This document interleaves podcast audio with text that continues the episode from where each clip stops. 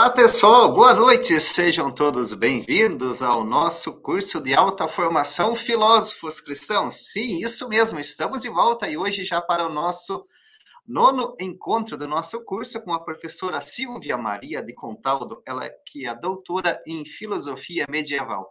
Como vocês já sabem, o curso Filósofos Cristãos é uma promoção aqui da FASBAN, da Faculdade São Basílio Magno, que está disponibilizando esse curso de maneira gratuita para todos nós aprofundarmos os nossos conhecimentos.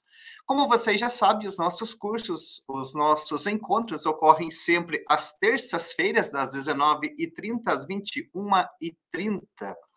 Já tivemos oito encontros, veja quanta temática, quantas questões nós já debatemos aqui sobre os antecedentes, os ambientes culturais, sobre a patrística latina, sobre Santo Agostinho, né? tivemos três encontros sobre Santo Agostinho, sobre as primeiras elaborações filosóficas, sobre o itinerário das, de conversões filosóficas de Agostinho, também a questões filosóficas nas confissões, né? essa obra monumental do filósofo, também uma temática que vocês gostaram muito, que foi sobre a mentira, né? um encontro muito bacana, também já debatemos sobre Boécio, também sobre Hugo de São Vitor e também sobre Pedro Abelardo. Alguém de vocês pode perguntar: puxa, mas eu perdi algum desses encontros?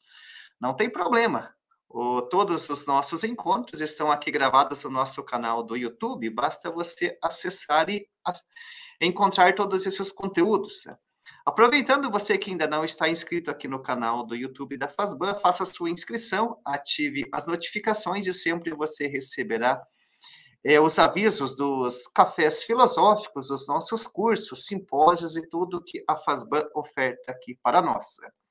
Já quero dar as boas-vindas ao pessoal que está aqui aguardando ansiosamente o nosso encontro de hoje. Vamos ver aqui, pessoal de todas as partes do Brasil e também até do exterior. O Aureliano, boa noite, Aureliano, boa noite a família do Lianel, olha que bacana, Otávio, boa noite, Alessandra Carneira, boa noite, Alessandra, seja bem-vinda. Paulo Sérgio, aguardando ansioso pelo encontro de hoje. Ele está em Barra Mansa, Rio de Janeiro. Também o Frei Cláudio Omar, sempre conosco, a Maria da Penha, também sempre aqui conosco refletindo. É, o Dirlan, boa noite, também está aqui conosco o Thales. Christofferson, boa noite, Christofferson, irmã Adriane, a Liliane. Frei Claudio Mar diz, estava com saudade das aulas da professora Silvia, todas nós, Claudio Mar, todas nós. Lindomar também, é, Lindomar da paróquia Santa Virgem das Vitórias Vitórias, Diocese de Caetité, Bahia. Seja bem-vindo. Frei Pedro também conosco. Uberlan. Diego Prieto, boa noite a todos. E Presidente Prudente, boa noite a todos aqui de Curitiba também. A Juliana Venceslau de Fortaleza, Ceará. Olha quanta gente bacana e bonita aqui conosco. Professor Julierme agostinianos assuncionistas participando desse curso maravilhoso. Que beleza! A Berenice, a Macionila, o Brendo, o Simon. O Breno é de Canoas, Rio Grande do Sul. Olha que bacana. Fomos de Fortaleza para o Rio Grande. O Benício, a Maria Celeste. Que bom que voltamos. Eu estava sentindo falta. Todos nós, Berenice, todos nós. É, Valquíria, Rosana, Carlos Ferraz, Rio Verde, Goiás. Olha que bacana. Ana Maria das Irmãs de Santo André, em São Paulo. Sim, com muitas saudades da professora Silvia, olha aí, ó. Ana Cruz, professora Ana de Curitiba, olha aqui pertinho, nossa vizinha. O Vitor Elisângela Solange, o Edmar de BH, Micael, Eimar, boa noite, Eimar, Padre Messias, o Adriano, nosso egresso aqui da filosofia, boa noite, Adriano, também sempre conosco é, Paulo Vinícius também, o Serginho, olha quanta gente bacana. Aqui também o Carlos Germán, sempre presente também do Colégio São Basílio Magro de Posadas, Argentina, província basiliana, olha que bacana. Então, como vocês já sabem, né, então hoje retornamos ao nosso curso, né? Também sentimos saudade das nossas reflexões, quantos conteúdos e quantas questões filosóficas, né? Então, com muito carinho, recebemos novamente a professora Silvia, também estávamos com saudade da professora Silvia. É, também. Né? Boa noite, caros e caras participantes. Eu também fiquei com saudades. Nesse intervalo, eu cheguei a comentar com o Marcos, com o Frei Marco, numa troca de mensagens, de material. Falei, Marco, eu estou sentindo falta dos nossos encontros, porque realmente é um momento de, de reflexão e de alegria também, né? de poder ter esse espaço, que eu sempre agradeço à FASBAN, Frei Irineu e a todos pela participação, porque o que nos salva é a filosofia, né? Sim. Em tempos obscuros. Que bacana, né? A filosofia, ainda mais especificamente a filosofia cristã, né? Olha aqui ainda quantas pessoas aqui também, olha aqui, ó. Seminaristas da Arquidiocese de São Luís do Maranhão, Brasília, São Bernardo do Campo, São Luís, Minas Gerais, o Lucas Dias, olha, fui aluno da professora Silvia em 2011 no ISTA. Saudade, Silvia. Lucas, é, saudade, Lucas. Olha aqui também o João Gabriel, dos nossos estudantes do, do curso de propedêutico da Arquidiocese de Curitiba. Boa noite, João Gabriel, seja bem-vindo. Então, como vocês já viram, então, olha só a nossa temática de hoje o cenário cultural do século XIII, a recepção de Aristóteles no Ocidente medieval. Então, agora, passo a palavra para a professora Silvia para matarmos um pouquinho mais da saudade, né? Com as Isso. aulas da professora Silvia, com os conteúdos sempre de maneira muito reflexiva e também de maneira bem dinâmica e animada. Boa noite, professora. A palavra Boa está contigo. Boa noite todos, né, a todos por esses cantos todos dos nossos Brasis, né? Nós temos um Brasil com muitos Brasis. E, de fato, como eu falei há pouco, a gente sente falta, não é, desses exercícios de reflexão. Assim como as pessoas, não tenho nada contra, mas vão às, às academias de exercícios físicos e ali fazem su, os seus movimentos corporais, eu acho que a reflexão é também um, esse exercício, só que ele se dá num outro nível, nem melhor nem pior, mas que também nos alimenta, não é? E o nosso tema de hoje, eu fiquei pensando, ouvindo o professor o Frei Irineu, né, o quanto que nós já percorremos. E como se trata né, de um curso de formação, é sempre uma extensão àquilo que nós já fizemos, nós temos bastante informação, mas também espero temos material suficiente para poder aprofundar. É, o nosso encontro de hoje, eu já aviso, ele é bastante informativo, mas sem conhecermos o solo, o chão do século XIII, a gente não vai compreender duas grandes figuras fundamentais que são Santo São Boaventura e Santo Tomás. O, o slide está aí na tela, Freire Neu? Deixa eu ver se, já, se o slide já vai para a tela. E, bom, de, enquanto isso se, vai se ajeitando, é, eu, eu gostaria assim que prestassem atenção no nosso título ou no nosso tema, o cenário cultural. Todos os tempos, né? Daqui a mil anos, se forem falar sobre nós, né? É, vão dizer, olha, aquele povo também medieval, entre tantas guerras, né? Qual que era o cenário cultural? É, especifica, especificamente com a filosofia, o nosso cenário cultural ele atinge a recepção de Aristóteles no Ocidente Latino. É muito comum, vocês podem até comprovar, certos manuais, obrigada, viu, Irineu? Certos manuais de, de filosofia, não é que são, não é que sejam ruins, mas tem uma tendência a associar Agostinho com Platão e Tomás de Aquino a Aristóteles. E ponto. E assim resolve-se a influência dos pensadores antigos ao longo da Idade Média. Ora, é muito, mas muito, muito mais do que isso. Primeiro que um autor ele não chega quimicamente puro a um cenário cultural, como nós também nunca estamos quimicamente puros. Depois, isso é passado de geração a geração. Por isso, vejam bem a ilustração que está aí no canto direito. Conseguem reconhecer esse cidadão? Não é ainda uma enquete.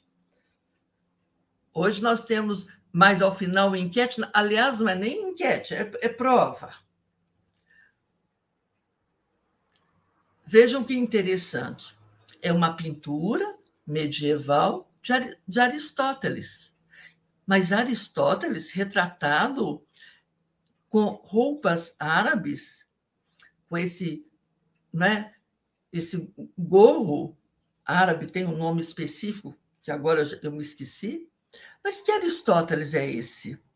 Inclusive, se voltarmos ao quadro da escola de Atenas, ele faz o mesmo gesto que foi retratado por Rafael Sanzio. É só um detalhe, mas vale a pena eh, atentarmos para esse detalhe para ver que o século XIII não seria o que foi sem a chegada ou a entrada de Aristóteles. Só que isso não acontece de uma vez só nós falamos, um tripé que constitui o século XIII. Então, para falar da chegada de Aristóteles ou da recepção de Aristóteles, nós precisamos ainda de mais dois, dois componentes desse cenário. Bom, a primeira, não sei aí os professores de, de história, a primeira visão que muitos têm do século XIII parece assim, uma paisagem tranquila, quase que eu daria o exemplo da nossa Belo Horizonte, mas nessa semana estamos aqui é, violentados com a mineração, a possível liberação da de mais uma parte da nossa serra. Então, mas quando o viajante, quando ele olha aqui as montanhas de Minas, né, tranquilas, muitas vezes certos cenários culturais também são assim, né? Calmos, tranquilos, mas o século XIII não tem nada nem de calmo nem de tranquilo, como vocês vão ver. Quais nomes povoam né, este mundo cultural. Alberto Magno, maravilhoso, nós vamos falar um pouco dele. Foi professor de Tomás de Aquino, o próprio Tomás, São Boaventura, Roger Bacon e tantos outros. Nós não podemos compreender esses, esses filósofos como símbolos isolados. Nós não podemos atrelar a cada um uma parcela de filosofia, um quião de filosofia, como se um não dialogasse com o outro. O século XIII é essa confluência né, de caminhos novos e antigos. Por que novos e antigos? Ao longo de toda a Idade Média, a onda filosófica que revolveu caminhos foi platônica, neoplatônica, agustiniana. E o século XIII vai conhecer a onda arábico-aristotélica, que a princípio não combinam e vai fazer ferver ou tremer né, esse solo cultural. O que eu preparei para vocês está indicado na, na bibliografia é um texto muito valioso do padre Lima Vaz, nosso pensador brasileiro. É, aliás, acabou de sair o livro dele sobre os 100 anos do padre Vaz, e é um texto primoroso que eu recomendaria a leitura. É a fisionomia do século XIII.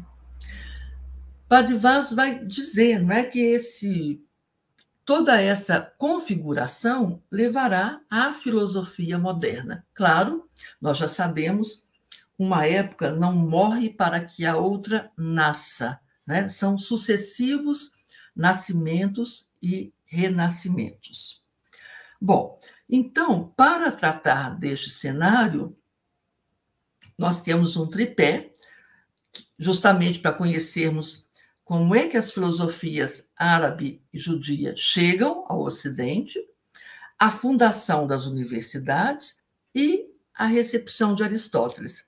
Não é nessa ordem cronológica, essa é só uma ordem para efeitos didáticos, porque tudo isso acontece ao mesmo tempo e vai, de certa forma, atropelar aquele horizonte neoplatônico agustiniano.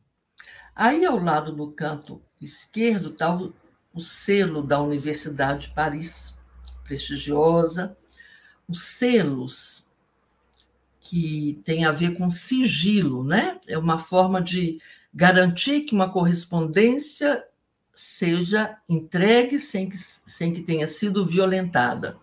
É interessante, depois procurem isso ampliado, na Universidade de Paris está a sabedoria, né? a Santíssima Virgem, ao lado tem um bispo e um santo, abaixo, aqui ficou pequenininho, dois professores nós vamos ver que maravilha que é a universidade.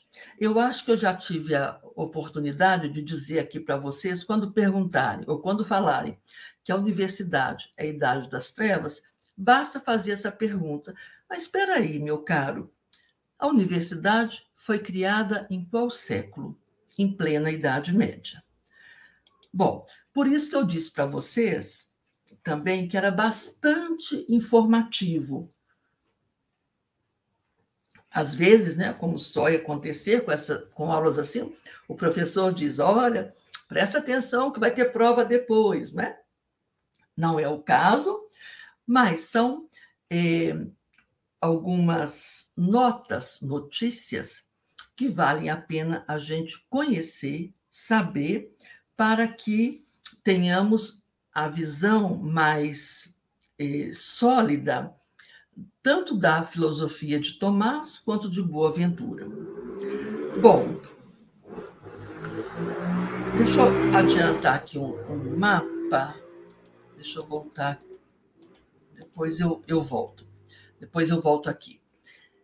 É, esse é um mapa que, que aponta o lugar das universidades né, rota de universidade. Mas só para vocês terem uma ideia, e aqui não vai aparecer, de Bagdá, desde o ano 800, descia, né, descia, fazia essa curva aqui, passava pelo sul da Itália, a bota aqui da Itália, norte da África, e estabele... os árabes se estabeleceram aqui, na Espanha, então, aqui será reino muçulmano, em plena Idade Média do Ocidente. Então, é a partir, mais ou menos, do ano, do século, desculpe, do século 800, do ano 750, né? que esses árabes vão descendo, né? vão chegando ao Ocidente. E chegando ao Ocidente, eles trazem um elemento que não havia, que era estranho àquela cultura ocidental, que é exatamente o conhecimento de Aristóteles, que já, já tinham consigo. E aí, Padre Vaz diz assim, nos diz assim, né? A mesma coisa que aconteceu com a, com a filosofia, com o cristianismo, quando se quando colide com a filosofia grega, também com os árabes, porque eles têm o seu texto sagrado, o seu Corão e muitas noções da sua religião estão em, des, em desacordo ou estão dissonantes com questões filosóficas. E um dos pontos chaves vai ser a noção de criação e de contingência dos seres criados. Mais adiante a gente vai falar disso, mas lembre-se, para a base, a doutrina cristã, esse é uma, um tópico indiscutível. Deus é criador. As filosofias antigas não conheceram, nem sabiam, nem admitiam a ideia criacionista. Então, o que é que nós temos? Um embate aí num ponto que é essencial. É aquela história, ou eu vou nessa linha ou vou na outra linha, porque eu não posso abrir mão deste princípio. Bom, e Aristóteles, como eu acabei de falar, foi ele prevaleceu entre os árabes. Acontece que aí teve um problema grave. Muitos textos que circularam atribuídos a Aristóteles não eram de Aristóteles, eram de Plotino. Então veja o que aconteceu.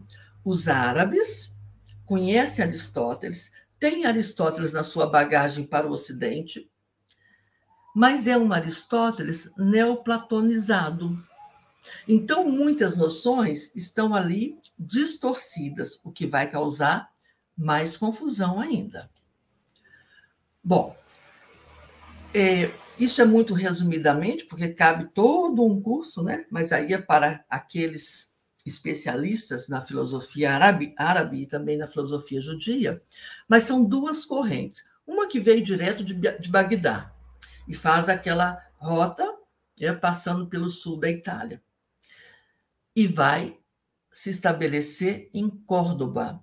Se alguém teve a oportunidade de assistir o filme O Destino, ótimo. Se não teve, não deixe de assistir, vale a pena para ver, inclusive para entender os nossos tempos. Bom, e esses, esses árabes vieram, alguns da corrente oriental, outros da corrente ocidental, estabelecidos aqui na nossa na nossa Espanha, né? o que será virá a ser a Espanha, e aí alguns nomes são é, frequentes na história das filosofias. Alfarabi, Avicena, Avempasse, Averroes no Ocidente.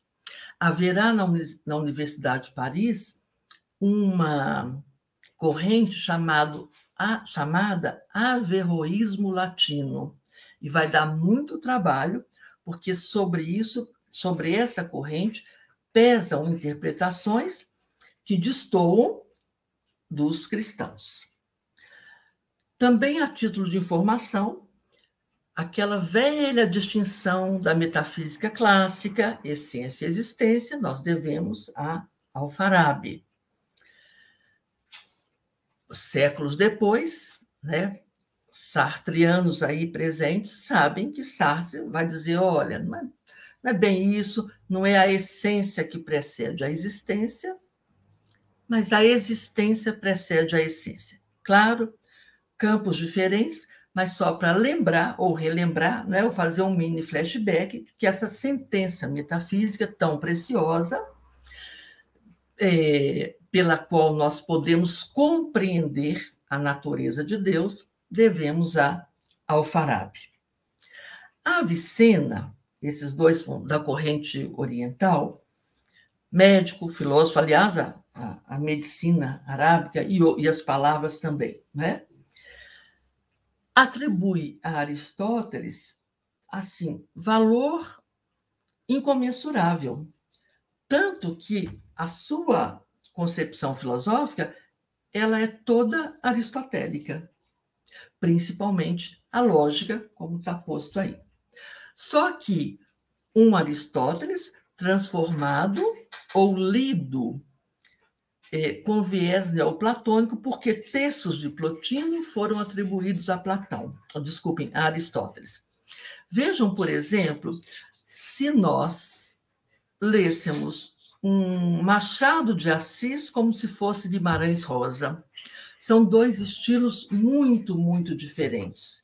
E sendo muito diferentes, acaba que alguma coisa ficaria adulterada. Bom, e em Avempasse, que é um pensador da linha aviceniana, também o mesmo problema é recorrente. São dois problemas principais: o problema do criacionismo, o problema do ser necessário só Deus é ser necessário, Tomás de Aquino vai demonstrar, e o problema do intelecto agente. Os árabes vão se debruçar sobre isso. Tomás de Aquino também, Boaventura também. No nosso caso, né, filósofos cristãos, nós vamos retomar esses pontos falando de um e de outro. O que nos interessa mais de perto aqui é Averroes, pelo papel que ele desempenha como filósofo árabe estabelecido no Ocidente, mas como comentador de Aristóteles. Vejam que na Idade Média não importava tanto ser um filósofo inovador, portador de uma nova filosofia. Na Idade Média, as figuras principais serão a do professor, do mestre, do tradutor, para passar de uma língua para outra língua, e do comentador. Às vezes, a gente vê nas, nas escolas os professores um, uma exigência um pouco, às vezes até desnecessária. Ah, você não pode ler um comentador. Não, o comentador precisa ser lido, ainda que ele não seja quimicamente puro.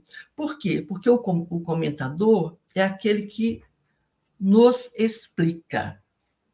Vocês, alguns devem saber, né, que a explicação é um passar a limpo. Eu sempre gosto de dar esse exemplo para os alunos. Aquela roupa das mulheres romanas, aquelas saias plissadas, que nós também, nas gerações passadas, né, de vez em quando é moda, né, uma saia plissada. Aquela plissa chama-se plica. Então, o explicar é passar a limpo. O comentador, ele explica. Como ele também está no mundo, situado historicamente no tempo e no espaço, é claro que ali tem o seu viés. Por exemplo, alguns manuais de história da filosofia do século passado não davam nenhuma importância, às vezes dedicavam quatro linhas a autores marxistas. Mas nem por isso eu esse, esse comentador não fez uma coisa boa, ele nos ajuda a explicar. Quantos de nós, falo por mim, fazendo algum texto, o texto fica muito mais claro quando eu vou a um comentário. Claro, não é qualquer comentador, nem estou falando de influ, influenciadores, hein? Falando de comentadores que estudam. Averroes fez esse papel. Ele não fez uma nova filosofia, ele tinha sua religião e se encantou por Aristóteles. Para Averroes, Aristóteles é o filósofo. E é isso que ele, a, a contribuição dele é ímpar, porque sem ele nós não teríamos o conhecimento de Aristóteles no mundo ocidental. Então, nesse ponto, ele é muito, muito valioso. E ele é personagem naquela obra de ficção do, do filme O Destino, que vale a pena, repito para vocês. Bom, Então, o que, que nós temos de importante com a chegada desses árabes, tal, tal como nos diz Lima Vaz? Vejam que aqui no canto esquerdo, direito, é o Averroes. No nosso primeiro encontro, eu mostrei para vocês aquela obra de arte, aquele afresco do Rafael Sanzio, que é a Escola de Atenas. Então, esse é um recorte Vejam que o Averroes foi lá retratado pelo Rafael Santos e está aqui bisbilhotando os pitagóricos, interessados na lógica, interessados na lógica. Está aqui. Bom, que, que o Padre Lima Vaz nos informa? Uh, que há duas opções, dois, dois modos, dois, dois pesos, né? Para que, que são a base dessa do pensamento de Averroes. É, dois pontos, dois pontos fundamentais, dois eixos é a melhor palavra, que são da ordem, né, do intelecto e do rigor teorético, portanto, inflexíveis. Primeiro, a opção por, por Aristóteles como encarnação da razão. Para ele, Aristóteles é o filósofo. Tomás de Aquino também vai se referir a Aristóteles como o filósofo, mas não vai achar que, que Aristóteles é a encarnação da razão. E a outra coisa muito bacana de Averroes é a rejeição ao plano da opinião, ao plano do mito, né? Ou afirmações vãs, inconsequentes, que são incompatíveis com aquele aristotelismo que ele lia e comentava. Vejam que os nossos problemas, no nível da opinião, ou de uma palavra mais moderna, né? Das fake news, é antigo, é milenar. E por isso eu brincava, né? A filosofia é que nos salva disso. E é claro, né, para Aristóteles, desculpe, para Averroes, Aristóteles era, como diz Lima Vaz, um bloco sem falhas, o filósofo. Isso não é nenhum demérito. Nós também costumamos ter né, nossos autores sagrados. Agora, como curiosidade, Tomás de Aquino é muito, muito mais aberto. Tomás de Aquino lê tudo. Tomás de Aquino lê Averroes, os comentários, lê Aristóteles, lê Platão, lê Boécio. Há um ditado medieval que é atribuído a Tomás, mas não é de Tomás. Tenho medo de homem de um livro só. Eu também morro de medo. Então, o fato de Averroes ter tomado para si Aristóteles não quer dizer que ele ficou hum, enclausurado no Aristóteles, porque, embora essa clausura limitou o seu olhar, foi graças a ele que Aristóteles chegou até nós. Agora vão pensando aí o que era o perigo que era isso. Um árabe carregando em sua bagagem um filósofo pagão. Logo, logo acenderam luzinhas de sinal de perigo e sinal de alerta. Opa! Quem são esses pensadores? E quem é esse Aristóteles, trazido por esses infiéis? Isso deu muita, muita briga na universidade nascente, né, na, na de Paris. Também só a título de informação, porque segue o mesmo compasso, tanto, é, tanto a filosofia árabe quanto a filosofia dos judeus, ela, eles migram para o Ocidente, mas já trazendo a sua bagagem religiosa. Então, a, também na Espanha muçulmana, nós vamos ter representantes da filosofia judaica, tanto o Avicembron, como Maimônides. Lá no finalzinho eu deixo a bibliografia para vocês e tem, nós temos estudiosos, colegas né, específicos dessa, dessa área. Inclusive, a própria língua né, é uma dificuldade. Vejam que muitos de nós, eu mesma, quando fiz filosofia, ninguém nunca nos falou sobre filosofia árabe ou Averroes, isso eu vim conhecer depois, dando aula. Bom, então, nesse cenário cultural do século XIII, como base de fermentação do solo, primeiro elemento, a chegada desses árabes.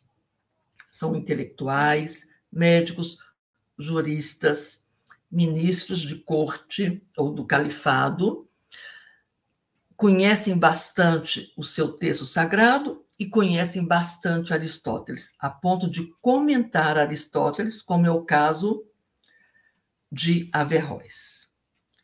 Bom, junto com isto, aparece, ou não por acaso, né?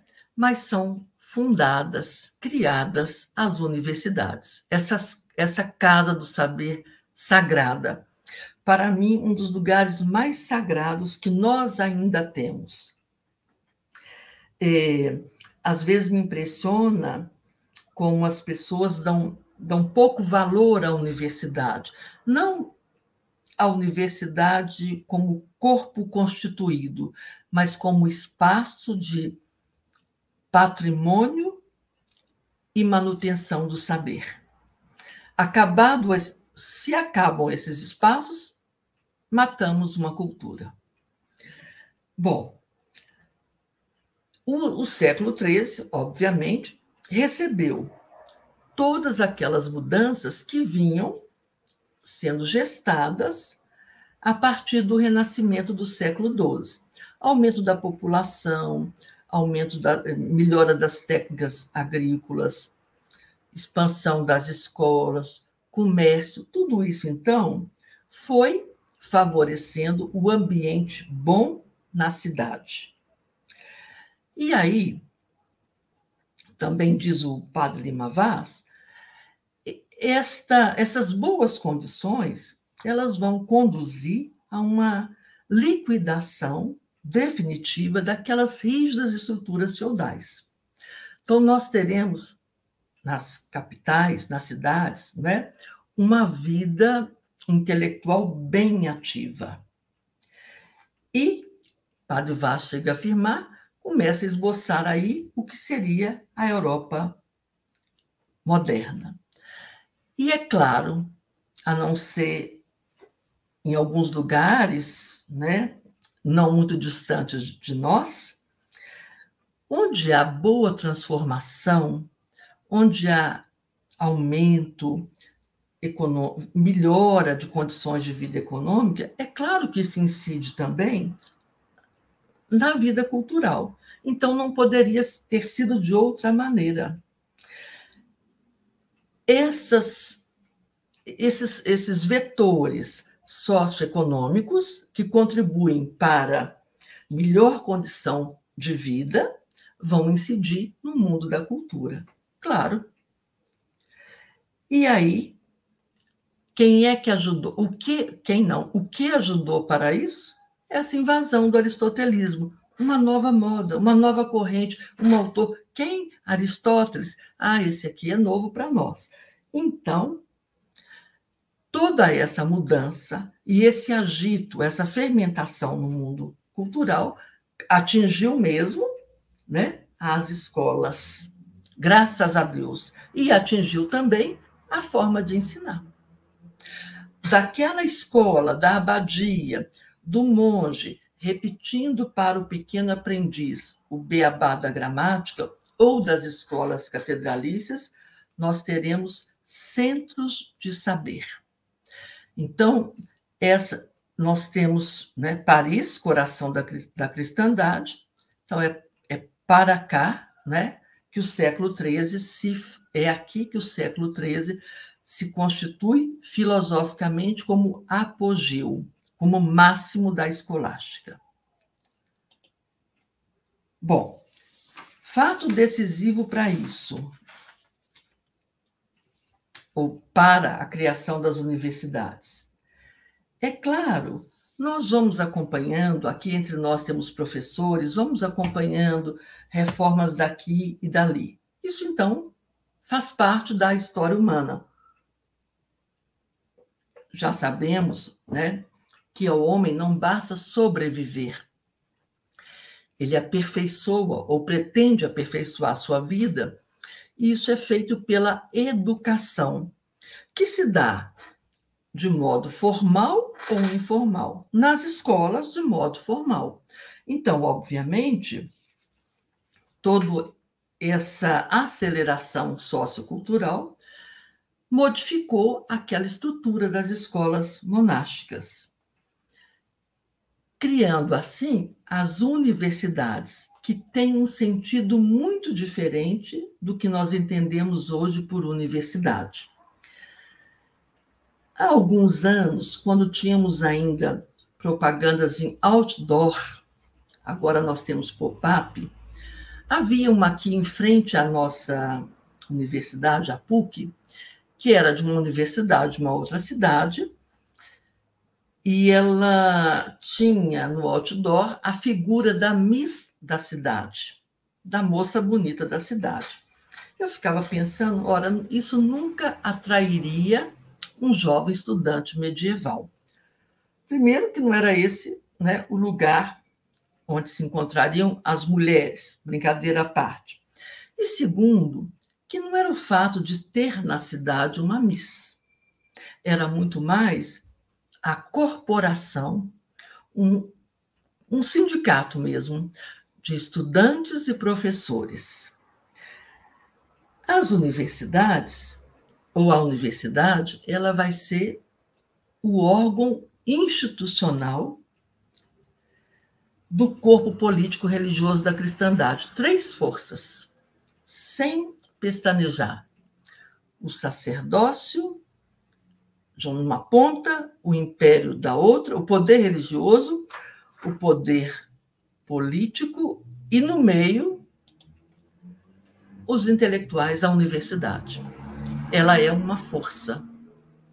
Tamanha força ela tem que, em muitas e muitas greves, e por conta de muitas greves, outras universidades foram fundadas e muita coisa boa aconteceu.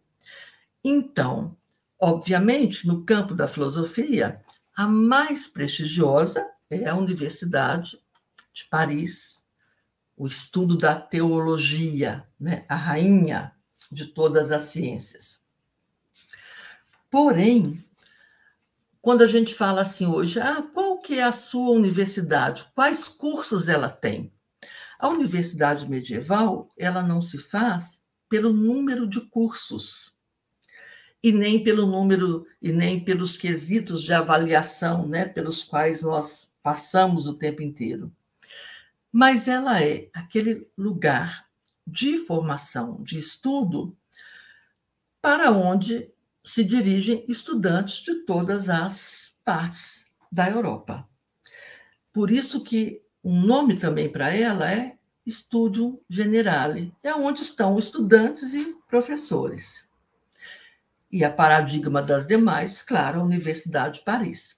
E é na Universidade de Paris, que é o que nos interessa aqui, vai se dar o encontro decisivo entre aristotelismo e cristianismo, ou entre a filosofia grega, representada por Aristóteles, e o cristianismo. Lembram lá daquele nosso ponto de partida da confluência das duas culturas? Pois é, será na universidade, para alguns lugar de balbúrdia, que vai se dar esse encontro. Nós vamos voltar a esse quadro maravilhoso do italiano Filippino Lippi para falar de Santo Tomás.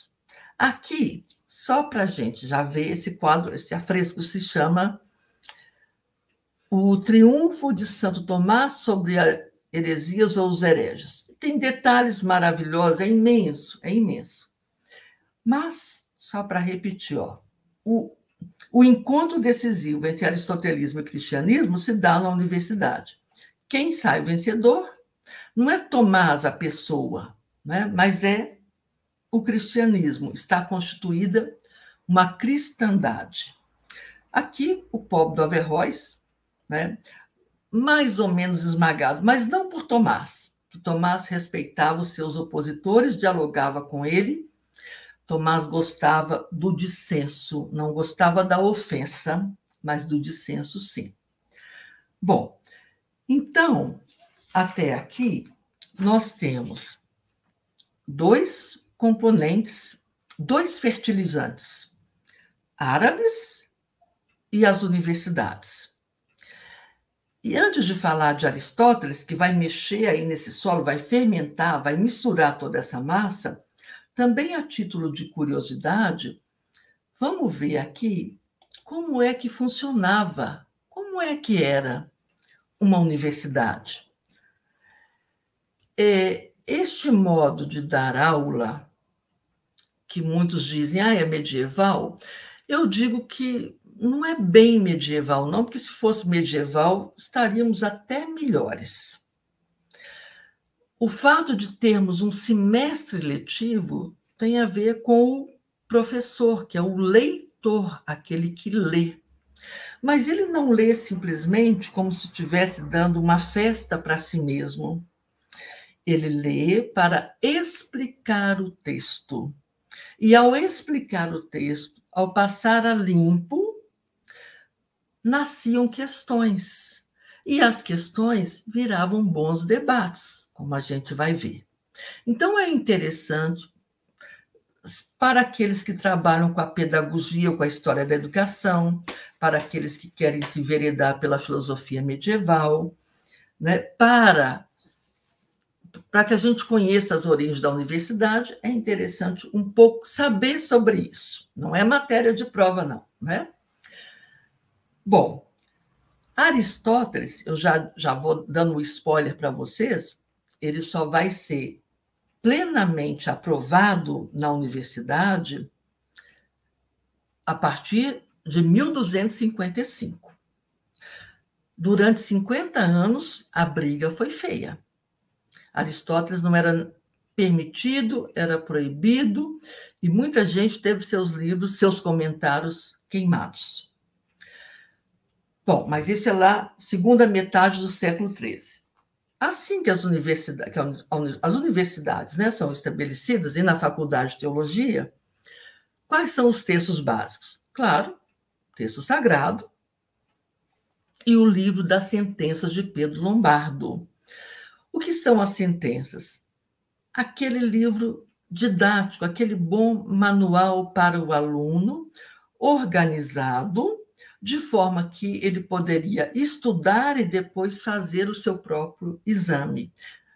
Pedro Lombardo é um, nós já falamos aqui, Pedro Abelardo é outro. Bom, esse licenciado em artes, quer dizer, esse licenciado em filosofia, ele vai ser então o professor. Feito seis anos, estudando seis anos, ele viraria, seria o professor. Para a teologia, a coisa era mais puxada. Não muito mais puxada, mas mais puxada, porque ele tinha que fazer três fases distintas. Tinha que explicar por um ou dois anos algum livro da Bíblia. Explicar, vocês já sabem, passar a limpo, deixar tudo sem um amassado. Depois, ele tinha que explicar o livro das sentenças, que são essa organização de temas do texto bíblico devidamente organizados. E só depois, então, é que ele seria o doutor em teologia uma das coisas bonitas da universidade medieval, embora houvesse também briga entre eles, é que não havia tirania de títulos, como nós costumamos ver por aí. O sujeito estuda, dá conta do seu estudo, se apresenta no exame e, se aprovado, ele segue o seu caminho no magistério. Foi o que Tomás de Aquino fez. Sabe que Tomás recusou tudo, né? Tudo para ser professor. Bom, então esse é o, caminho, a carreira docente. Graças a Deus não havia currículo Lattes, avaliação de MEC e essas coisas que são penduricalhos e que vão deixando o fim da universidade em último lugar. O fim da, da universidade, desde a Idade Média, é a manutenção e a transmissão do saber. Bom, para quem inventar a roda, hein? Nesses dois últimos anos, tanta gente reclamou tanto, né? Meus meninos não aprendem, a universidade não aprende, não ensina, etc, etc. Sabe como é que era a aula no mundo medieval? Dois momentos. Um, Alexo, a lição. O professor expõe expõe, como eu disse há pouco, e depois ele explica o que não está claro, explica a gramática do texto, explica passagens obscuras. E depois daquelas passagens, daquelas daqueles nós, o que que acontece? A discussão, o debate. Não é colocar carteiras em círculo. Muitas vezes nós fazemos pseudos debates, apenas colocamos carteiras, carteiras em círculo, mas não é isso. É fazer uma boa disputa.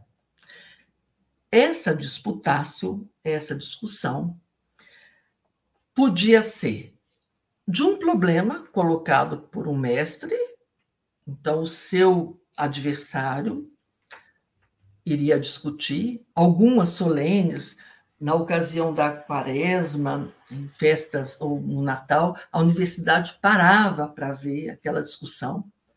Os alunos, houve até um tempo em que as torcidas até jogavam pedra, né? uma forma assim de manifestar a torcida.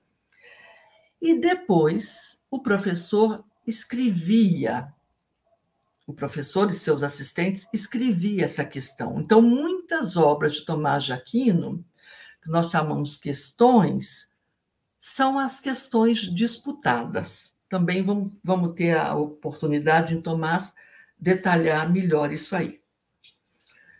Bom, esse momento, ele é esse, esse modo de ser da universidade ele é, ao meu ver, fantástico, porque ele produz conhecimento, ele não apenas repete.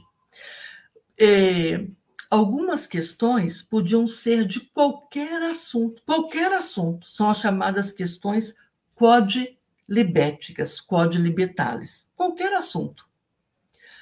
O sujeito resolve perguntar se, se no, no inferno faz mais calor ou mais frio, Bom, vamos discutir. Você tem argumento bom para isso? Vamos lá.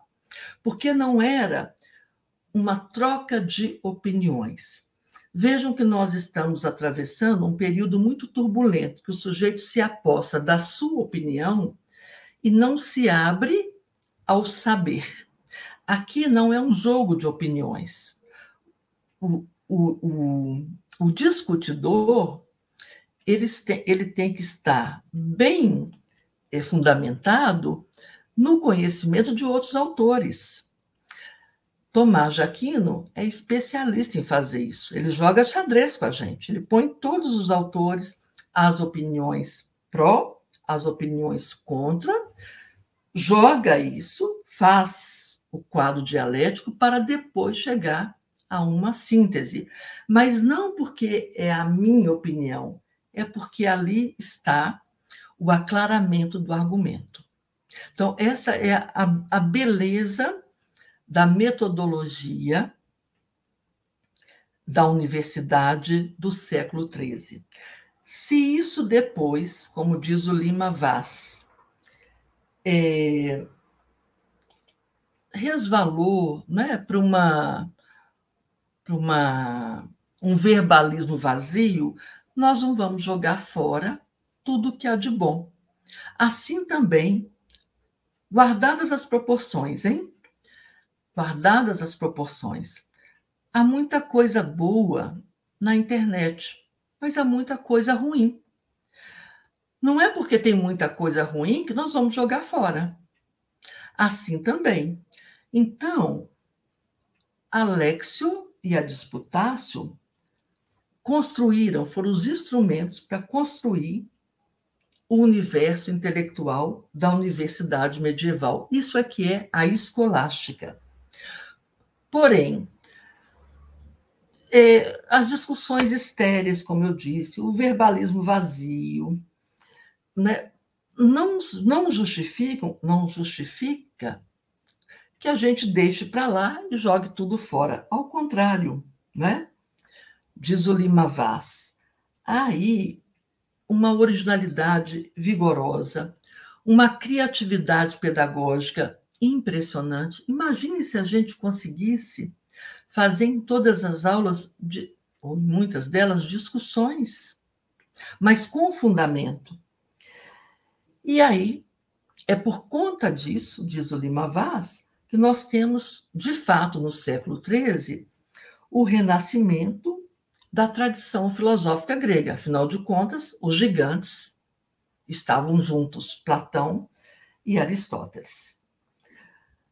E isso nos ajuda, mais uma vez, a encontrar dentro da universidade, os embates entre aristotelismo e cristianismo. Aí do lado, na direita, é um frade franciscano, é até o nosso ícone do curso, se eu não estiver enganada, né? Ele tá, faz o papel do leitor. Ele lê, mas ele vai explicar depois. Ele não lê e sai correndo. Ele não lê e tem o papel só para ele. Ele lê e explica. E dessa leitura vinham, então, as boas discussões. Como vocês vão ver, Tomás Jaquino, né, são milhares, milhares a perder de vista. Bom, então é este. Aí está faltando uma carinha do Aristóteles aqui. É, são esses dois fertilizantes que contribuem para que Aristóteles seja recebido no Ocidente.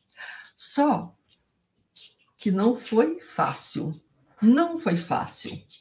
Não sei até que ponto muitos já estudaram, é, conheceram, e se tiver alguém que aprendeu assim, Aristóteles foi cristianizado, desaprenda. Nenhum autor pode ser cristianizado, platonizado, descristianizado.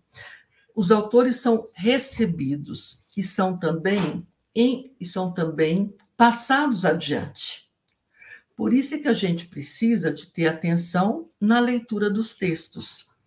Nem sempre um texto mais complicado ou uma explicação é, mais cheia de, de palavras difíceis quer dizer muita coisa. O que importa é a leitura que a gente faz, né? aquela leitura, aquela leitura que Bachelard pedia ao Deus da leitura: dai-me de comer, dai-me de beber, mas dai-me o que ler. De modo que eu espero que ao final aqui vocês entendam que Aristóteles não foi cristianizado. Aristóteles foi trazido pelos lido comentado e trazido pelos árabes e assumido como o autor na Universidade Parisiense, mas para isso foram 50 anos. Há um, um, um, livro, era, era, um curso, eu fiz o curso com o meu professor Deboni, e isso virou um livro muito bacana, está na, na na bibliografia, que chama-se exatamente isso, a entrada de Aristóteles do Ocidente medieval. Bom, até então, quais, se vocês perguntarem quais são as matérias, as matérias previstas, não é? No trívio e no quadrívio, segundo o modelo já baseado em Boés, Isidoro, o próprio Agostinho na doutrina cristã. E aquilo que era ensinado na faculdade de artes ou de filosofia, trívio e quadrívio, em torno né, desses, desses sete saberes, foi chegando esta novidade, que, a princípio, início do século XIII, não se deu tanta importância. Ora, tinham ali uma visão de mundo, herdada de Agostinho, muito bem assentada. A visão pagã né, vinha daqueles textos lá do Oriente, mas até, até aí tudo parecia tranquilo. Acontece que essas novas ideias, naqueles pontos é, principais, os pontos fulcrais a questão da criação do mundo e do intelecto agente, que bate no criacionismo, despertaram então, opa, isso aqui está perigoso. Em como a universidade é chancelada né, pela religião, o que, que acontece? O que nós vimos acontecer muitas vezes, infelizmente as autoridades que mandam na universidade vão se manifestar a respeito daquelas ideias que diferiam do que estava posto até então. E aí, vejam que é uma breve cronologia, porque tem detalhes e mais detalhes, mas muito, muito bacana. Um primeiro sínodo é, resolveu o seguinte: isso é um documento textual, hein? Primeiros, primeira década. Sob pena de excomunhão, proibimos que se leiam em Paris, em público ou privadamente, os livros de filosofia natural de Aristóteles e os comentários a eles. Atenção! Essa coisa da excomunhão não é nova o imperador Justiniano do Oriente também ameaçou excomungar os, professores da filosofia, de, das escolas filosóficas pagãs. Segundo ponto, quando a gente lê que se leiam em Paris, não é eu, por exemplo, na minha casa, pegar um livro e ler. Ler é ensinar, é o leitor. Então, o que o concílio fez foi: vocês, professores, não podem ensinar Aristóteles, nem na universidade e nem privadamente. E aonde que recaía a suspeita maior? Nos livros de física de Aristóteles. E mais, nos comentários. Quem comentava Aristóteles? Quem era o comentador? Averroes. Viram, então, que era um duplo perigo: árabes, infiéis e pagãos. Bom, vocês sabem que não adianta muito proibir, né? os livros continuavam a circular. Cinco anos depois, olha, dava para fazer uns vinte e tantos cursos, né? Só de cursos de, de formação, muitos novamente, com a promulgação dos estatutos né, da universidade, o cardeal, representante ali máximo, de novo repetiu a proibição. Vejam que coisa interessante e que, infelizmente, ainda se pratica. Não se leiam os livros de metafísica e de filosofia natural de Aristóteles nem mesmo o resumo deles, os comentários. Nem do mestre Davi, nem do herege Amaurigo. Esses dois tiveram as suas obras queimadas, que eram comentadores. E o cardeal disse, ironia, que para chegar a essa proibição, ele tinha ouvido o conselho de boas pessoas, as boas pessoas seriam os professores da faculdade de teologia. Por aí vê, a gente já vê que já havia uma briga, filósofos, teólogos. Tomás enfrentou muito bem essa briga. Nós vamos ver. E isso continua, hein? A universidade vai caminhando, os professores, as ordens mendicantes, as, as brigas pelas, pela, pelas cátedras, mas quase 15 anos, 13 anos, mais uma vez, o Papa interfere. Aí já foi o Papa. Olha, professores de teologia, fiquem longe dessas inovações provocadas pela filosofia. Escreveu o Papa Gregório IX. A filosofia devia permanecer como serva da teologia. Vejam o perigo de ler o texto sem o contexto.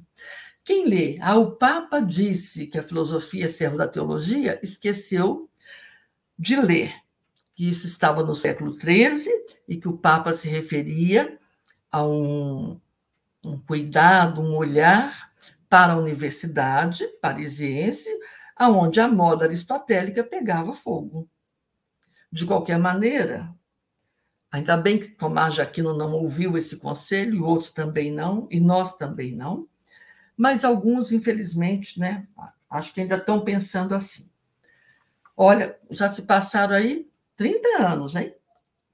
Tomás aqui estava pequenininho, Mas logo, logo ele chega na universidade, novo, mais novo do que a idade permitida, e ele vai, é, vai é, estar presente né, a, essas, a, essas, a essas discussões, essas brigas todas, vai presenciar. Quase seis anos depois, outra bula papal essa é enorme, né? Mas vejam que absurdo. Insistisse na mesma proibição. Não se usa em Paris os livros naturais, a física de Aristóteles, que foram proibidos lá no Conselho Provincial, 20 anos antes, até que sejam examinados e purificados de toda suspeita. Ora, isso para nós que amamos a filosofia dói na alma. Sabe por quê, gente? É como se cortassem pedacinhos do livro. Aqui você pode ler, aqui não, aqui pode, aqui não pode. Também, guardada aí a proporção da comparação, quem assistiu o Cinema Paradiso lembra que o padre da, daquela paróquia italiana, ele primeiro via o filme na fita, cortava cenas de beijos. É isso que a bula estava sugerindo. Cortem as cenas que nós consideramos absurdas. Isso é violentar. Graças a Deus isso não aconteceu. Sabe por quê? Porque toda vez que querem fazer um mal feito assim, arranja uma comissão. E, para nossa sorte, essa comissão de três membros, que eram da ligados né, à, à, teologia, à igreja, um deles morreu, eles nunca mais se reuniram. Então, esse trabalho que foi pedido não foi feito, ainda bem. Bom, mais um pouquinho, é, um mês e pouco adiante, né? já que se lia Aristóteles, se discutia, circulavam aquelas ideias, as disputas, então, o Papa disse: olha, por um espaço de sete anos, depois ele renovou, ninguém mais vai ser excomungado. Né? É, leiam, leiam Aristóteles e pasmem vocês. Em 1245, quase meio século, o outro Papa, já, já é outro Papa, quis dar as mesmas proibições, mas não adiantou, não. Não adiantou, porque na o Estatuto da Universidade, em 1255, dizia dizia, determinava que na universidade Aristóteles deveria ser escrito, ser estudado. Todo Aristóteles deveria ser estudado. Vejam, para além assim dos detalhes, o quanto que a história da cultura é sinuosa, ela vai serpenteando. Ai de nós não fosse um Tomás Maverróis, né, teriam jogado fora Platão, Aristóteles, Boécio e tantos outros. A história não acaba aqui não, sabe? Nós vamos reencontrá-la com Tomás de Aquino, porque passados aí mais 20 anos, não só por conta de Aristóteles, mas reuniu-se uma outra comissão, essa tinha 16 pessoas, e eles, num balaio, foram buscando sentenças, afirmações suspeitas, heréticas, e foram condenadas. São as famosas condenações de 1277. Nós vamos falar delas junto com Tomás. Só para vocês saberem que Tomás também entrou no meio, já, já tinha morrido, e entrou no meio desta desta injusta condenação. Não se lhe dizer por que duzentas e tantos, eles foram escolhendo. Isso aqui, isso aqui tirou daqui, tirava do contexto e classificava como herético. Pode ser que neste lugar onde se constrói conhecimento, nós teremos sempre é, esses embates. O que nós não podemos permitir de jeito nenhum é que a opinião de um, seja o qual for, prevaleça como a verdade. O Roger Bacon, lá do século XIV, já quase do final do, do século XIII, né, que também vai ser penalizado pela igreja pelos seus estudos científicos, vai registrar assim: os teólogos de Paris, o bispo e todos os sábios, há cerca de 40 anos, condenaram e excomungaram os livros naturais e de metafísica de Aristóteles. Livros estes que hoje são aceitos por todos como possuindo doutrina sã e útil. Olha que virada cultural. O mesmo autor que é suspenso, suspeito, considerado perigoso, na mesma instituição, um século, meio século depois, é aprovado e recomendado. É esse balanço, esse devir permanente de ideias que a gente não pode perder. Se um gosta mais de Aristóteles, se o outro gosta mais de Platão, se Aristóteles diz, se ele diz o que está certo, se o outro diz não está errado, isso muda pouco a nossa vida. Estou falando por mim, hein? não precisam concordar comigo. Eu não, eu não tenho que seguir Aristóteles cegamente. Eu posso pôr Aristóteles em discussão, mas eu não posso desprezar um saber só porque eu não concordo com ele. E aí, é, também, só como uma pequena, pequena provocação, o diretor, diretor e produtor do filme Destino, né, que foi todo feito contra o fundamentalismo islâmico, lá no filme tem esta esta frase. É, não sei se é de autoria do próprio Shaine, me parece que sim, né? As ideias têm asas e ninguém pode deter seu voo. Aí, a título de brincadeira, eu coloquei para vocês uma imagem né, da esquina dos oradores em Londres. Todo mundo pode falar o que quiser, não pode falar contra a rainha, sei, ou alguma outra coisa, desde, desde que em cima do banquinho, mas qualquer um pode falar o que quiser. Por quê? Porque ninguém pode deter o voo das ideias. Ninguém, ninguém. E, e nós, como bons é, navegantes ou aviadores, nós temos que ajudar esse voo. Né? Como bons pensadores que amamos a filosofia, a teologia, os saberes, nós temos que ser motor desse voo. Nós não podemos trancar esse voo. E, assim, é, eu espero que vocês tenham compreendido esse solo cultural do século XIII. E para ver se vocês compreenderam mesmo, então agora, como a gente estava com saudade, né? Agora nós vamos fazer uma prova, não é isso, irmão Frei Irineu?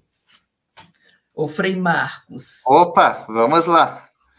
Já vamos, o Marco vai aqui compartilhar aqui ó, é. o arquivo. Já, já falando. E olha, né? Ele tá... E conforme a, conforme a nota, vai ah, ter ou não certificado, né? Tem ali? Ah, isso daqui. Ah, entendi. Isso, isso aí, vamos lá. Então, aí está aí Bom, a primeira. Depois eu. Não, essa é só. É, então, o nosso teste, sabe?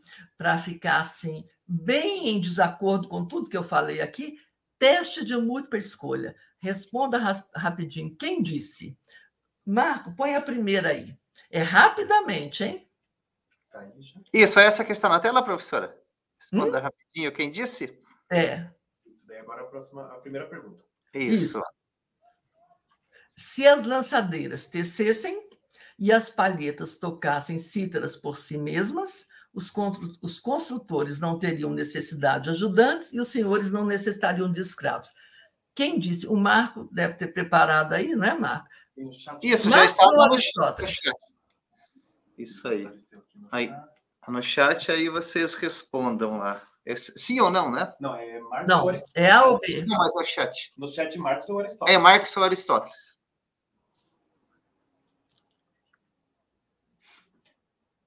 Isso. O, o Marco, aí É, quando ah, você vê Disputa que tá a boa. maioria respondeu, A disputa tá boa. tá boa? Tá boa? Tá meio a meio. Meio a meio? Então tá, vamos para a segunda. Olha, gente, prova relâmpago é assim, não tem chance, hein? É professor que toma É. a prova. Não tem, não tem segunda época, não tem segunda chance, nada, hein? É, antes, professora, nós precisamos encerrar essa enquete, daí para ir para a próxima. Ah, é? Nós vamos anotando os resultados, aí depois nós falamos. Anota os resultados. É, vamos para a próxima. Vou colocar a próxima aqui. Já posso ir para a próxima? Pode ir para a próxima. Vamos lá. A religião cristã impede o progresso do conhecimento. Há fábulas e erros tanto na religião cristã como nas outras. Nada se acrescenta ao saber quando se sabe teologia. Os discursos dos teólogos estão baseados em fábulas. Quem disse? Os averroístas, latinos ou Voltaire? Essa aqui tá boa.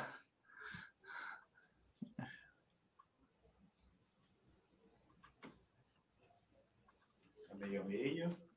Olha aí. Está meio a meio? Não, tá- já, Agora eu Voltaire. agora já tem um que disparou na frente.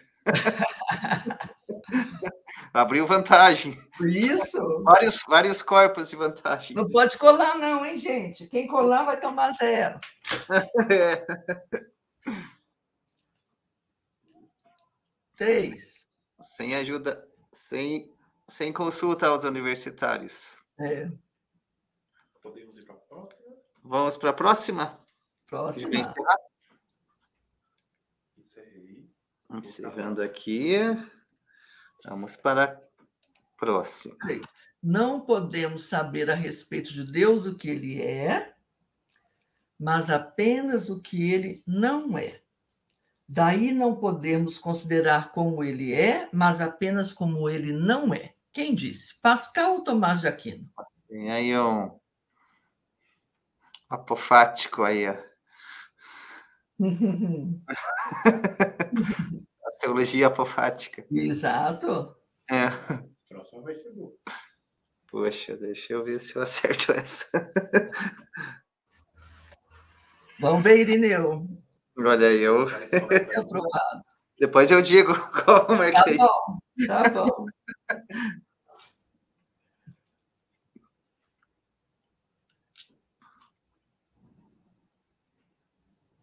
Essa é instigante, né? Uhum. Por mais que você saiba, vem aquela pequena porcentagemzinha de dúvida. Isso. Vou encerrar então essa questão. Encerrando. Então, próxima. Vamos para Quarta. Quarta. A relação sexual entre um solteiro e uma solteira não é pecado. Dercy Gonçalves ou os averroístas latinos?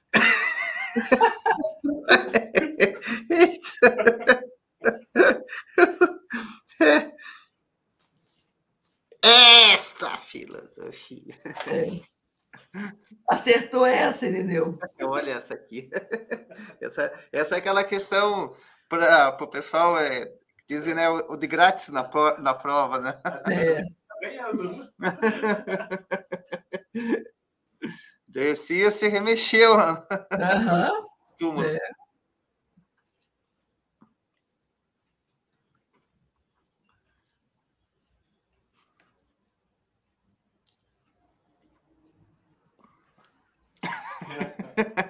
Quando tá- você quiser seguir, Dercy, Dercy está disparando. Vou encerrar então essa. Encerrei. Pode. Vamos então. depois, a cinco. Os maiores obstáculos à compreensão da verdade que estorvam a todo e a qualquer um, por mais sábio que seja, e não permitem a quase ninguém chegar ao verdadeiro título da sabedoria, são quatro: o exemplo da autoridade frágil e indigna, a longa duração do costume, o pensamento do vulgo imperito e o ocultamento da própria ignorância, com a exibição de sabedoria aparente. Quem disse? Roger Bacon ou Descartes?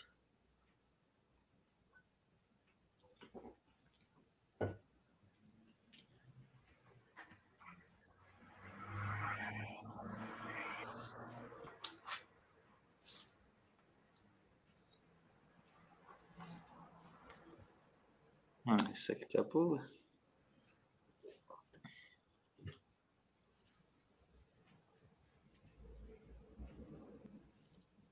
Isso tá. Carlos comentou a professora espirituosa. espirituosa. Acho que errei tudo. tudo. Isso, então está reprovado, vai ter que repetir tudo. É. Vou encerrar, então. Encerrando. Uhum. Tem, tem mais? Tem mais, são dez. Tem. olha, é uma provinha. Dizer que Deus dá a felicidade a um e não a outro é uma ficção, é algo sem fundamento racional. Quem disse? Foi Obá ou os averroístas latinos?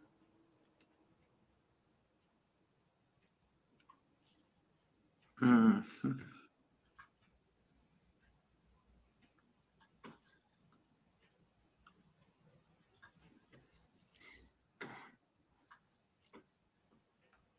Feuerbach diz muitas coisas, não sei se ele é essa também é dele.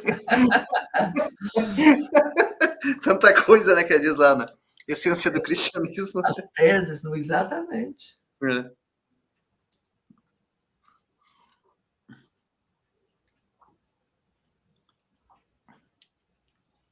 Tem cara de Feuerbach. É. Vou encerrar então essa aqui. É. Vamos para a próxima. Não Sete. existe estado mais sublime do que o dedicar-se à filosofia. Quem disse? Sêneca ou os averroístas latinos?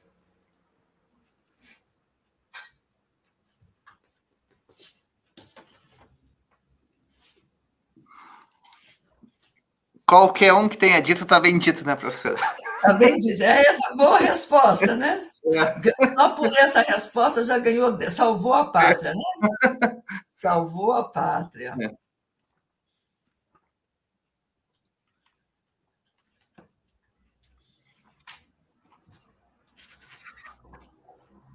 Oito. Vamos a. Só, um, só mais um pouquinho para ah, tá. guardar o pessoal votar. Ah, já, já, já. Quando passa dos 100 votos, eu estou em cima. Aham. Então vamos para a próxima. Compete à ciência natural não aceitar simplesmente o que foi narrado. Cabe-lhe muito mais a serviço da filosofia natural buscar as causas das coisas naturais. Galileu ou Alberto Magno?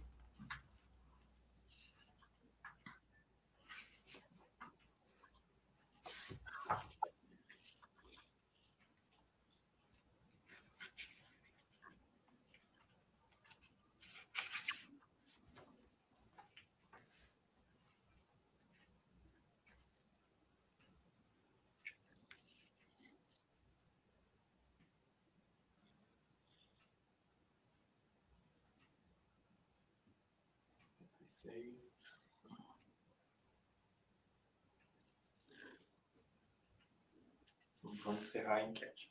Encerrando. Já vamos para. A próxima, a próxima é para pensar bem. Por isso deve saber, por isso deve-se saber que os mais velhos são indicados para o governo das sociedades, pois neles o conhecimento das ciências teóricas está associado a uma larga experiência, exatamente como o médico não pode completar sua formação até que o saber acerca dos princípios universais de sua arte não se atualiza. Averroes ou Cícero?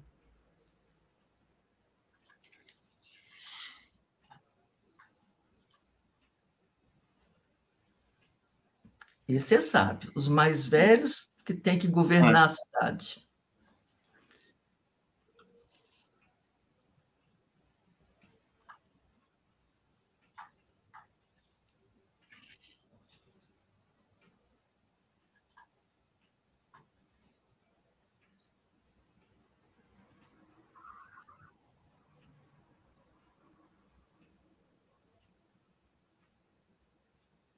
Elisângela está pedindo as perguntas do gabarito, depois a gente manda. É. Tá querendo gabarito? Acho que tá querendo gabarito, eles. tá. Só vai ganhar gabarito quem tirar 10. É. A próxima já encerrei. Hum. Pode passar para a última. E a última? A última. Assim, como o homem necessita, de vez em quando, interromper o trabalho e descansar da atividade física, assim também, de vez em quando, necessita subtrair-se a tensão de ânimo exigida pelas atividades sérias para repouso da alma. E isso é que se faz pelo brincar. Quem disse? Vygotsky ou Tomás de Aquino? Tem algo bastante parecido na, no Sêneca, tranquilidade da alma. Só que daí o final que ele diz, né? É sair caminhar num campo verde, viajar. É, aqui é brincar mesmo, é brincar. É brincar, é brincar. poxa. Você tem cara de Vygotsky, mas como pode ser uma pegadinha, né? Próximo slide. Professor, o próximo slide é o gabarito. Não, agora antes do próximo, tem jeito de você voltar lá no primeiro? Tem, aham. Uhum. Não, no primeiro não, na, é, na, na, na, observação. Claro, caros e caras uhum. participantes, né? que não é bem uma prova, e jamais, jamais eu faria uma prova, nenhum de nós faria uma prova nesse estilo. Isso foi o Carlos Arthur Nascimento, um dos maiores medievalistas do nosso país, na sua obra O Boi Mudo da Sicília, ele fez cinco perguntas dessa, cinco perguntinhas. É, isso tem tempo, né? Tem tempo. E aí eu gostei muito disso e pedi ao Carlos Arthur a autorização para fazer mais. Ele, uhum. claro, deixou, tudo mais. Já fiz muitas pegadinhas, ao ponto de chegar na sala com isso impresso, assim, me conter para ficar sério, falar, gente, é prova. Que isso, professora? Você não é disso? É prova, sim. Prova, né? surpresa. Né? E aí, agora, para esse curso, né? Então, eu fiz algumas alterações, acrescentei outras, né, por minha conta e risco, e como diz o Carlos Arthur, não tem problema, se você não acertou, não tem problema, diz o Carlos Arthur.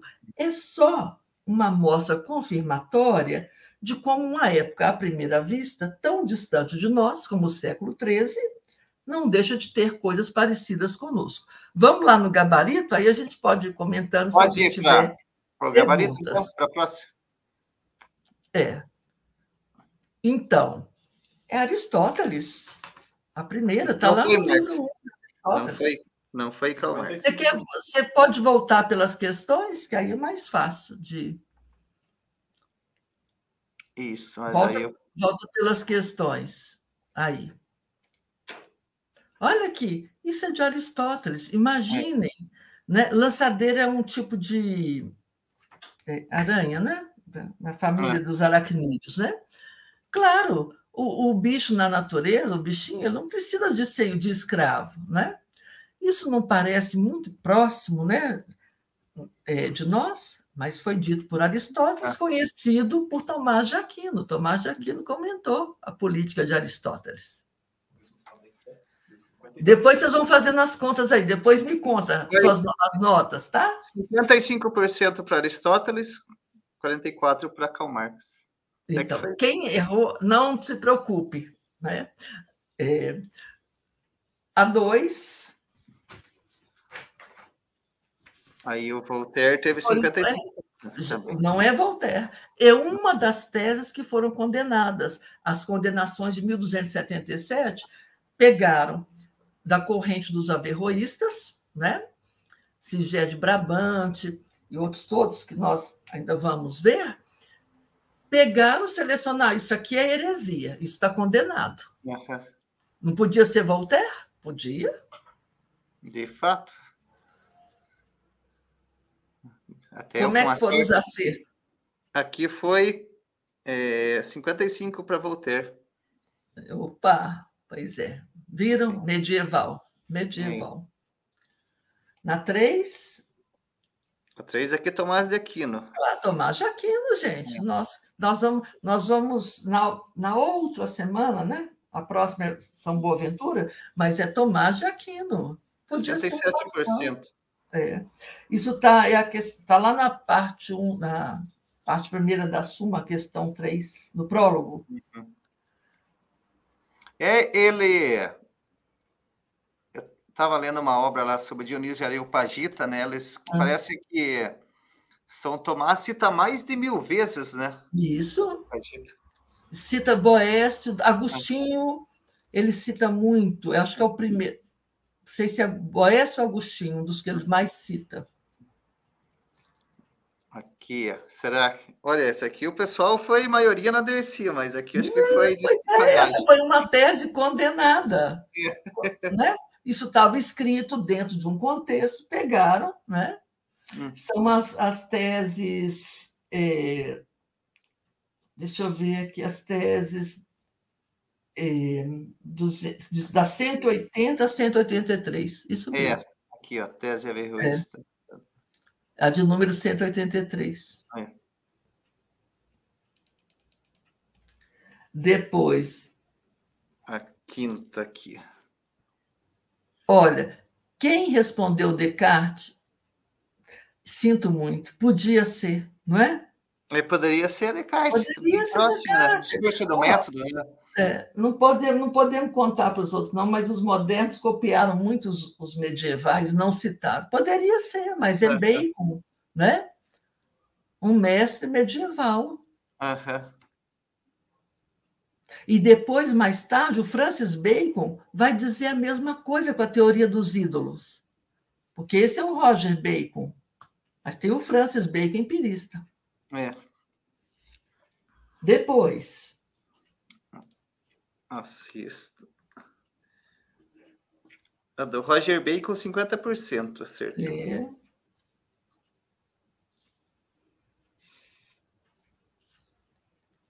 A, também. Não é Feuerbach. 58%. Mais uma tese, mais uma das, uma das 217 que foi condenada dos averroístas. Não é Sêneca. Não é, 82%. Não é Sêneca, tá vendo? É medieval. Árabe, são árabes, lendo Aristóteles. Vamos aqui é, defender o pessoal. Eles copiaram de Sêneca, né, pessoal? É, pois é, isso mesmo. Aqui é 8. 65% responderam que foi Galileu. Alberto Magno, é. professor de Tomás de Aquino, grande é, professor. Esse homem é um gênio. É o mestre, Ele né? disse, eu preciso, é, é, Aristóteles que nós temos que estudar. Então, ele, em Colônia, que forma Tomás de Aquino. Ah. Mas poderia ter sido Galileu. Sim. Claro. Aqui, Cícero também ganhou, 57%. É, Averroes. Averroes. Averroes foi, inclusive, foi assim uma espécie de ministro do califa, depois acabou sendo condenado, é. né? mas Averroes, século XIII. O Lucas, Lucas Gabriel disse: acertei cinco até agora. Oh, meu Deus, Lucas, então vai ser reprovado. Vai ficar para exame, para final. Exame, é. Exame, exame como é que chamava isso? Segunda época, Segunda recuperação. Época, recuperação, é. hoje é DP. É. E o Vygotsky, o Vygotsky teve 39%, mas Tomás de Aquino ganhou com 60%. Tomás de Aquino. É, Tomar, por incrível que pareça, Tomás de Aquino tem uma das questões, o tratado, um tratado, um comentário sobre o brincar, que ele comenta Aristóteles Sim. sobre a virtude da eutrapelia, do, da brincadeira. Então, essa prova, caros, caros e caras participantes, é para fazer jus a Tomás de Aquino, que nem todo mundo aguenta o tempo todo a tensão. Então, a ah. gente, de vez em quando, tem que parar as atividades e brincar. Foi o que eu quis fazer aqui, brincar. Não quis provocar em ninguém nenhuma tensão. Ah. Era só uma brincadeira. Podia ser Vygotsky, que é um, um, um pensador da educação que mais insistiu na brincadeira, né? Insistiu bastante na brincadeira, mas é o nosso bondoso Tomás de Aquino, que tem um tratado maravilhoso sobre o brincar. Olha aí que bacana. Então, o pessoal aqui está comentando, né? Alguns disseram que ficaram para recuperação. Aí o Otávio falou: depois dessa, dessas enquetes, só sei que nada sei. Isso, pois é, pois é. Então, assim, é, falando, não, a gente não estava falando sério, mas é isso que o Carlos Arthur nos ensinou, sabe? Quanto mais, quanto mais a gente conhece um tempo, mais a gente consegue ver também aproximações, não para repeti-los. Nós não vamos repetir, nós não vamos trazer Tomás de Aquino para o século XXI. Seria um, um, um capial, entre aspas, né? no lugar errado. É, mais o padre Orlando Vilela que diz isso, sabe? O medievalista daqui. Como fazem grosseiramente nas festas juninas, né? Pinta o menino de capial, a gente chama aqui capial.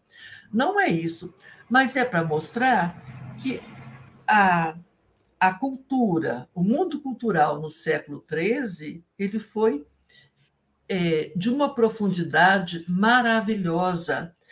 E ele ajuda, ele solidifica essa nossa cultura ocidental. Não é apenas o lugar onde a igreja mandou, não, é o lugar onde se produziu conhecimento a partir das tradições anteriores. Então, Aristóteles, se a princípio ele foi rejeitado, depois ele foi recebido. Graças a quem? Aos árabes. Fato, e, né? e, e é esse, é essa fermentação que constitui os bons ares da universidade. Uma universidade onde não há dissenso, disputa, não é uma universidade, é uma uma casa de repetição, nem precisaria dos alunos irem, basta botar o alto-falante, não é? É, o Michel, Michel de Montaigne diz isso até os papagaios fazem, né? Exato, exatamente, é. até os papagaios fazem, não é? E depois o Edgar Morin, né, a, a, a, comentou, né, não, comentou não, deu ao seu livro essa frase, o título dessa frase Montaigne, nós não queremos cabeças é, que repetem, né? Cabeça bem. Eu, eu prefiro uma cabeça bem feita do que uma cabeça bem cheia.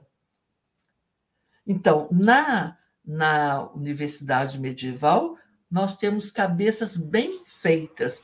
Bem feitas com que? Com Aristóteles, com a tradição neoplatônica agustiniana, com os árabes, né? no lugar privilegiado que é a universidade. Olha aí, pessoal tá divertindo aqui, todas elogiando muito, aqui muito bom, professora, mais uma maravilhosa aula. Obrigada, Solange. Elisângela, história da filosofia individual, tudo de bom. E com, com uma professora, com a professora Silvia, é o céu. pois é, Elisângela, nós vamos construindo caminhos, né? Hum. É, e tem tanta coisa, tanta coisa tão, tão bonita para a gente aprender com os medievais. Né? É, eu é, disse. Sim? Impressionante aí que se criam esses chavões, né? Sim. É, e, como eles tomam conta, né? Como é. eles cegam a, a, a, as mentes. Isso é que mais me impressiona ainda mais em tempos que a gente sente isso, né? como nós estamos vivendo. Então, eu falei, poxa vida, mas será que as pessoas não enxergam que, por exemplo, traduzir um texto em condições tão adversas era um trabalho assim. Eu não consigo nem imaginar como é que davam conta de fazer. Nós temos a facilidade tecnológica, mas esses homens não tinham. Né? E transmitir todo esse saber, é, se ocupar de problemas que para muitos são inúteis. Né? Se Deus existe, se Deus não existe, claro, isso não muda a nossa vida, aqui e agora, mas pode ampliar nossa, nossa percepção da vida, quem sabe? Mais ou menos nesse sentido que o Lucas comenta aqui, ó. Acredito que devemos ler os pensamentos passados, fazer novos e compará-los. Depois, os antigos, quando começaram a filosofar, não tinham muito para comparar, né? É. As intuições, ó. Isso. É um, uma, sabe, Lucas, é, é, um cotejamento, né? Ele pensa daquele jeito, agora eu estou pensando de outro, né? Mas por que, que será que ele pensa isso? Será que eu não posso de outra maneira? A questão é, insolúvel, ponto nevrálgico, da criação e da eternidade do mundo. Não tem jeito de conciliar. Eu posso cotejar. Para os gregos, o mundo existe desde sempre. A matéria, ela é moldada, mas ela não é criada. Para os cristãos, Deus é criador. Ora, se trata então de defender uma posição, mas não de, mas não de é, apropriar-se de uma como se fosse a verdade. Nesse sentido, eu queria recomendar que, que dentro do possível, que visse um filme chamado o Vento, E o Vento Será Sua Herança. Depois eu, eu escrevo, viu, Marcos, e mando junto com o material, que é uma boa disputácio, mais moderna, mas muito bem feita, nesse estilo. Aqui, o Jair diz: alguns comentadores contemporâneos dizem que houve uma retomada do tomismo, então isso está errado? Não, não está errado, não. É. Mas um tomismo, é, como é que a gente diz quando põe numa forma? Informado, né? Um tomismo embrulhado conforme os interesses de certa concepção da igreja. Né? Então, o tomismo é, virou assim um pacote, quase que quase que é, se, avesso ao espírito de Santo Tomás. Tomás nunca foi um homem de paco, um pacote fechado. E houve pensadores tomistas ou neotomistas maravilhosos, como um Jacques Maritain, o próprio Etienne Gilson. Hum, como chama aquele Emmanuel Mounier, não é? São pensadores cristãos. Porém, toda vez que a gente dogmatiza um pensamento filosófico, a gente encaixota esse pensamento. Então, nós falamos de platonismo, de agostinismo, de tomismo, de aristotelismo, mas autor fica sufocado, não é? Então, não está errado, está errado em em formatar um autor segundo as necessidades daquele tempo. É, agora, Mas, ah. reduzir a um conceito, né? E é demasiado, isso. né? É. Tem um, um texto, deixa eu anotar aqui para não esquecer, do Humberto Eco. Eu vou mandar. Eu tenho até ele em PDF é, elogio a, a, Tomás de Aquino. E aí ele faz essa pergunta: o que, que Santo Tomás faria hoje?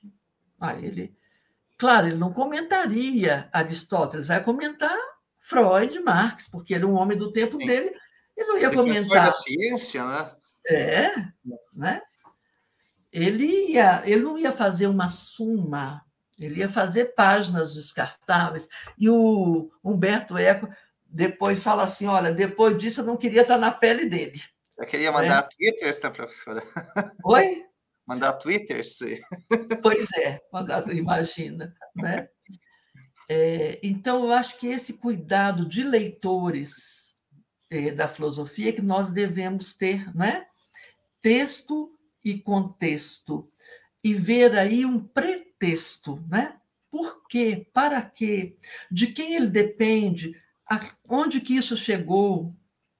Por exemplo, o tomismo, o neotomismo, atende, aí o Freire Neu pode dizer mais do que eu, a uma concepção da igreja pré-concílio Vaticano II, não é? Coitado de Tomás. Muito bacana. Verdadeira aula magna. Obrigada. Nós vamos. Liamara diz, ótima aula, muito obrigada, boa noite. O Carlos diz, a professora, essa é a criatura agradabilíssima. pois é. é. Depois nós. É. O Luiz Fernando disse: interessante a abordagem da filosofia medieval fora da cristandade ocidental. Contudo, sem desprezá-las, são sempre muito boas aulas. Estava ansioso pelo encontro de hoje.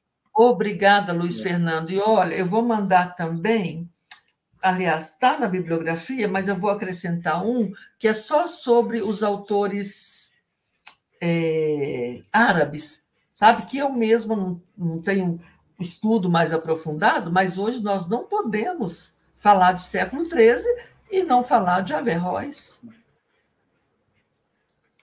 O Rafael aqui pede uma indicação. Professora Silvia, parabéns pela magnífica aula. A senhora poderia nos indicar algum livro ou artigo sobre o geracionismo dos gregos? Nunca encontrei nada sobre isso, diz o é, Rafael. Você está tá me perguntando, é, Rafael, sobre essa a questão da eternidade do mundo, não é? Me parece. Porque para os gregos, né, a matéria já está os cristãos dizem Deus criou do nada. Para os gregos, não, tem uma matéria. Há uma, uma introdução muito boa do Giovanni Reale, deixa eu anotar que eu mando também sobre isso. E no próprio livro do, do Padre Lima Vaz, desse artigo, desse texto que eu utilizei, Fisionomia do século XIII, ele faz todos os desdobramentos das, dessa teoria, desse, é, desse ponto inconciliável. Porque se eu admito que há uma matéria, que o mundo é eterno, e onde é que fica o ato criativo de Deus? E ainda mais, Rafael e todos, o outro problema, desdobra, desdobramento desse. Deus cria livremente. Ninguém obrigou Deus a criar nada. Então não é uma coisa, não foi necessário, não foi uma emanação à maneira plotiniana. Ele criou porque quis. Então, é, é o, o século XIII é o palco mesmo dessa briga antiga entre a razão e a fé. E com bons bons discutidores, feito Tomás, São Boaventura, Roger Bacon. Aqui, muitas pessoas, muitos comentários aqui. Hoje o pessoal está extasiado. Aqui está uma. Sou grato pela oportunidade ímpar em poder usufruir desse momento de aprendizado. Eu também agradeço. Admirável mais uma vez. Muito obrigado. Eu já falei, isso só vai aumentando as nossas responsabilidades, né? É isso. A minha tá mas é. é bom, porque eu também sou muito grata, porque a gente aprende bastante, né? Aqui o pessoal lembrando das aulas, o Robson, excelentes aulas da professora Silvia. Fui aluno dela na PUC Minas e tive o prazer de ela ser minha avaliadora da monografia sobre a natureza do intelecto em Santo Alberto Magno. Parabéns, Sim. professora. Ô, Robson, você depois me manda que eu não tenho para a gente compartilhar que, de fato, o Robson fez uma monografia belíssima sobre Alberto Magno.